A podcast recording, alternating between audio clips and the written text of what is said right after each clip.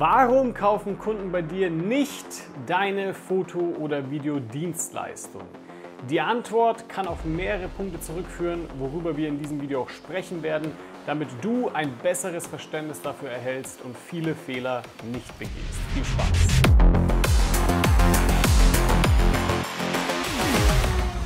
Kurz zu mir, mein Name ist Walter Weber und ich helfe Foto- und Videografen dabei, planbar mehr Aufträge zu gewinnen und damit fünfstellige Monatsumsätze zu erzielen.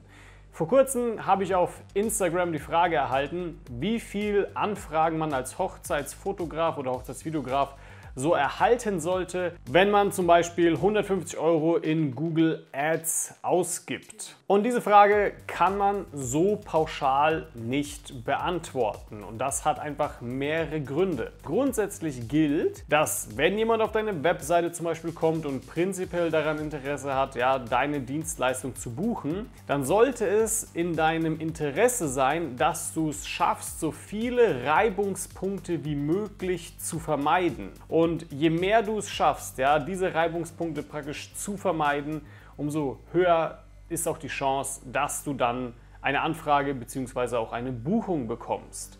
Und wir gehen jetzt mal auf ein paar Punkte ein, wie zum Beispiel, deine Webseite sollte natürlich professionell gestaltet sein. Vor allem, wenn du Hochzeiten eben machst. Denn es gibt da draußen halt einfach natürlich auch gewissermaßen viel Konkurrenz. Es gibt vor allem sehr viele Hochzeitsfotografen. Und da werden sich die Brautpaare natürlich sämtliche Webseiten anschauen. Und wenn die schon nicht stimmt, also wenn deine Webseite vollkommen falsche Farben hat, irgendwie komische Schriftarten verwendet oder ähnliches, dann ist das eben für einige Brautpaare abschreckend und natürlich vor allem auch für Premium-Kunden, ja, die dann eben sagen, ja, wir wollen ja recht viel für unseren Hochzeitsfoto- oder Videografen eben ausgeben. Wir sind dann bereit, sagen wir, 3000 Euro pro Dienstleister auszugeben, ja, aber natürlich nur wenn das auch alles stimmt. Brautpaare können jetzt nicht objektiv beurteilen, warum jetzt die, die eine Webseite besser finden als die andere, ja, aber sie haben dann einfach so ein gewisses Gefühl, das sie entwickeln und sagen, okay, hier stimmt das Logo, hier ist die Farbgestaltung der Marke super, hier haben wir einfach das größte Vertrauen zu der Person, zumindest in der Kontaktanbahnung, ja, bis, bis wir dann auch tatsächlich die erste Anfrage stellen. Alles weitere sind natürlich auch noch andere Punkte wie das Verkaufsgespräch etc. Da kannst du natürlich auch nochmal Vertrauen aufbauen, aber bis es zur Anfrage kommt, muss natürlich da schon mal gewissermaßen alles stimmen. Ziehen wir das Beispiel mal weg von den Hochzeiten, sondern möglicherweise möchtest du als Agentur auftreten, ja, du bist eine Videoproduktionsagentur, aber du bist solo selbstständig oder du hast nicht mal ein eigenes Büro dann wird es einfach schwierig sein, da auch tatsächlich größere Kunden anzuziehen, weil die sich einfach sagen, okay, wir möchten halt nicht mit einem kleinen Solo-Selbstständigen zusammenarbeiten. Was dir natürlich auch helfen kann, sind so Sachen wie Testimonial-Videos von zum Beispiel erfolgreichen Kunden, die du bereits betreut hast. Ja, auch sowas wie Badges, also diese Logos, die du auf der Webseite siehst, dass du in gewissen Magazinen oder in der Presse eben auch erwähnt worden bist. Dann natürlich sowas wie ein Über mich oder ein Über uns Video, ja, dass du natürlich zeigst, okay, wir sind das Unternehmen XY oder ich bin der Hochzeitsfotograf XY. Man kann einen gewissen Einblick über dich und deine Dienstleistung erhalten. Es gibt natürlich auch andere Faktoren, die eine große Rolle spielen, die du teilweise gar nicht beeinflussen kannst. Ja, ich habe natürlich schon Teilnehmer bei mir gehabt, die wurden einfach bevorzugt, weil sie zum Beispiel Frauen waren. Das heißt, das Brautpaar wollte unbedingt eine Hochzeitsfotografin oder eine Hochzeitsvideografin. Wenn du ein Mann bist, ja, dann wird es halt schwierig, kannst du ja schlecht beeinflussen. Auch dein Alter spielt eine große Rolle bei der ganzen Sache. Denn es gibt einfach Brautpaare, die sagen, naja, ich möchte auf jeden Fall jemanden auf meiner Hochzeit haben, der zum Beispiel jung ist. Das kann sein, aber manche andere Brautpaare sagen, Nee, wir möchten eigentlich eher jemanden, der auch älter ist, der ein bisschen mehr Erfahrung hat. Was auch immer stimmen sollte, sind die Bilder von dir, also über dich, auf deiner Webseite. Ich sehe das so oft, dass komischerweise Fotografen, ja, die Fotografie anbieten, selbst kein professionelles Foto von sich haben, beziehungsweise auf der Webseite zeigen.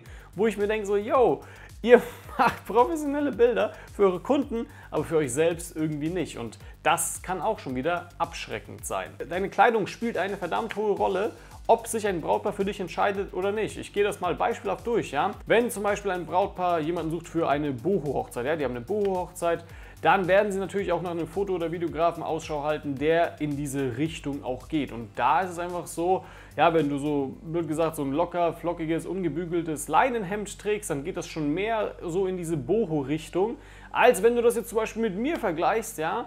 Ich trage eher, sag ich mal, hochwertige Klamotten bzw. Anzüge, weil ich natürlich auch eher luxuriösere Brautpaare anziehen möchte. Und es kann also gut sein, dass ein Brautpaar, das eben eher diesen Boho-Stil geht, mich abschreckend findet, was völlig in Ordnung ist, aber genauso ein Luxusbrautpaar, das dann eben jemand sieht, der in diesem ja, ungebügelten Leinenhemd zum Beispiel dasteht, ja, dass sie dann sagen, ja, das schreckt uns eher ab und da gehen wir lieber eher zum Walter, das passt mehr zu uns. Dann ist es so, du kannst ja auch genauso dasselbe Beispiel durchziehen mit, sagen wir, bayerischen Hochzeiten, wo es halt wirklich äh, mit Tracht und Dirndl auf der Hochzeit zugeht. Wenn du dich natürlich so auch auf deiner Webseite präsentierst, dann kann es gut sein, dass du diese Hochzeiten mehr anziehen wirst als andere. Was du natürlich niemals machen solltest, aber was ich auch schon gesehen habe, ist es, wenn du da mit T-Shirt und zerrissener Hose stehst. Ja, dann wundere dich nicht, wenn es immer nur kleine Hochzeiten gibt mit kleinen Budgets. Eines der Sachen, die ich auch immer wieder sehe, sind Altlasten im Internet. Das kann dazu beitragen, dass das Brautpaar sagt, nee, den fragen wir nicht an. Wie zum Beispiel, die gehen dann auf deine Webseite, sehen, okay, passt eigentlich alles, gehen dann auf deinen Instagram-Account und sehen da noch irgendwie Bilder von deinem Hund, ja, irgendwie Landschaftsfotografie, irgendwie wie du im letzten Urlaub warst oder was auch immer. Und dann sieht man auch mal wieder hier ein Brautpaar und dann mal hier ein Pärchenshooting. So richtig professionell wirkt das alles nicht. Und dann kann es auch gut sein, dass du aufgrund deiner Altlasten, weil du dich halt nicht ordentlich im Internet oder generell nach außen präsentierst, dann eben nicht die Anfrage bekommst. Dann ist ein weiterer Punkt natürlich die Zielgruppenansprache. Ja? Hast du eine klare Positionierung auf ein Thema und ist das Ganze ersichtlich oder bist du ein Bauchladen? Ja, was ich wie gesagt oft sehe, ist, ja, das sind Leute, die sich zwar auf Hochzeiten spezialisieren wollen, aber man sieht auch Imagefilme, man sieht auch Musikvideos, man sieht irgendwelche Events, ebenfalls auf dieser Webseite. Da fühlen sich nun mal deine Kunden bzw. deine Brautpaare abgeschreckt, weil sie sagen, ja okay, der ist anscheinend nicht der Spezialist für Hochzeitsfotografie. Ich gehe zu dem, der eben das macht. Genauso umgekehrt, ja. Ich habe Teilnehmer, die sind, ja, machen, die machen zum Beispiel Imagefilme für die Gesundheitsbranche.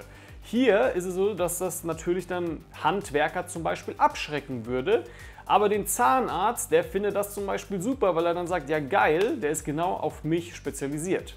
Also eine klare Positionierung ist entscheidend darüber und ich glaube, ich habe das schon hundertmal hier auf diesem YouTube-Kanal erwähnt, aber trotzdem sehe ich das immer wieder, dass Leute sich einfach nicht daran halten wollen. Natürlich ist auch dein Portfolio entscheidend darüber, denn du kannst noch so gut nach außen hin wirken, du kannst noch so hochwertig nach außen erscheinen.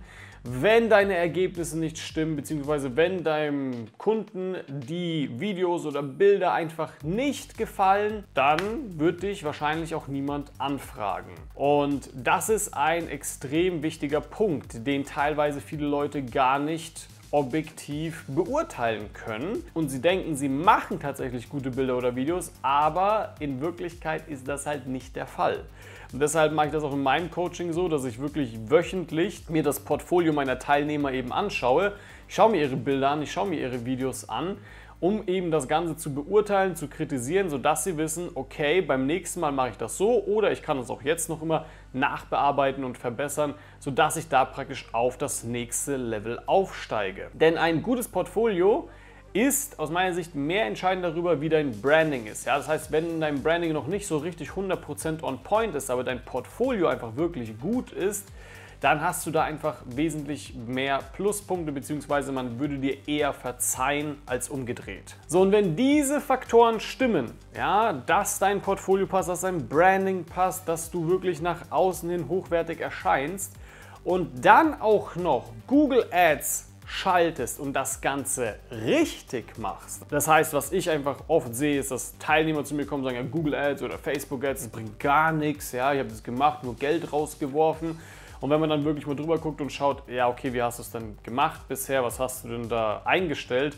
sieht man halt so, okay, so wie du es bisher gemacht hast, konnte das niemals funktionieren, weil man es eben ohne Anleitung gemacht hat, sondern einfach blind.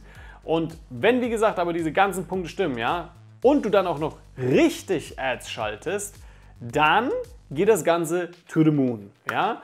Dann ist es einfach so, dass es ziemlich einfach sein wird für dich Anfragen zu generieren, einfach aus dem Grund, dass du gar nicht so einen hohen Ad-Spend brauchst. Also das Budget für deine Ads muss gar nicht so hoch sein, weil einfach alles andere schon stimmt. Und deswegen, ja, diese drei Sachen müssen einfach bei dir stimmen. Dein Branding, dein Portfolio und dass du weißt, wie man noch richtig die Ads einstellt. Wenn diese drei Sachen stimmen, dann brauchst du in der Regel gar nicht so ein hohes Ad-Budget, aber auch das ist natürlich wieder völlig davon abhängig, wen du tatsächlich als Kunden gewinnen möchtest. Im B2C-Bereich brauchst du wesentlich weniger Budget als zum Beispiel jetzt im B2B-Bereich. Aber genau das sind dann eben nochmal andere Themen. Ja? Und wenn du dabei Schwierigkeiten hast, an Anfragen zu kommen, an mehr Kunden zu kommen, dann kannst du dich gerne bei mir melden und dich mal auf ein kostenloses Beratungsgespräch eintragen, wo wir uns mal wirklich deine Situation anschauen und dann auch genau beurteilen können, ob und inwiefern wir dir da helfen können. Ich bedanke mich fürs Zusehen und ich freue mich auf dich.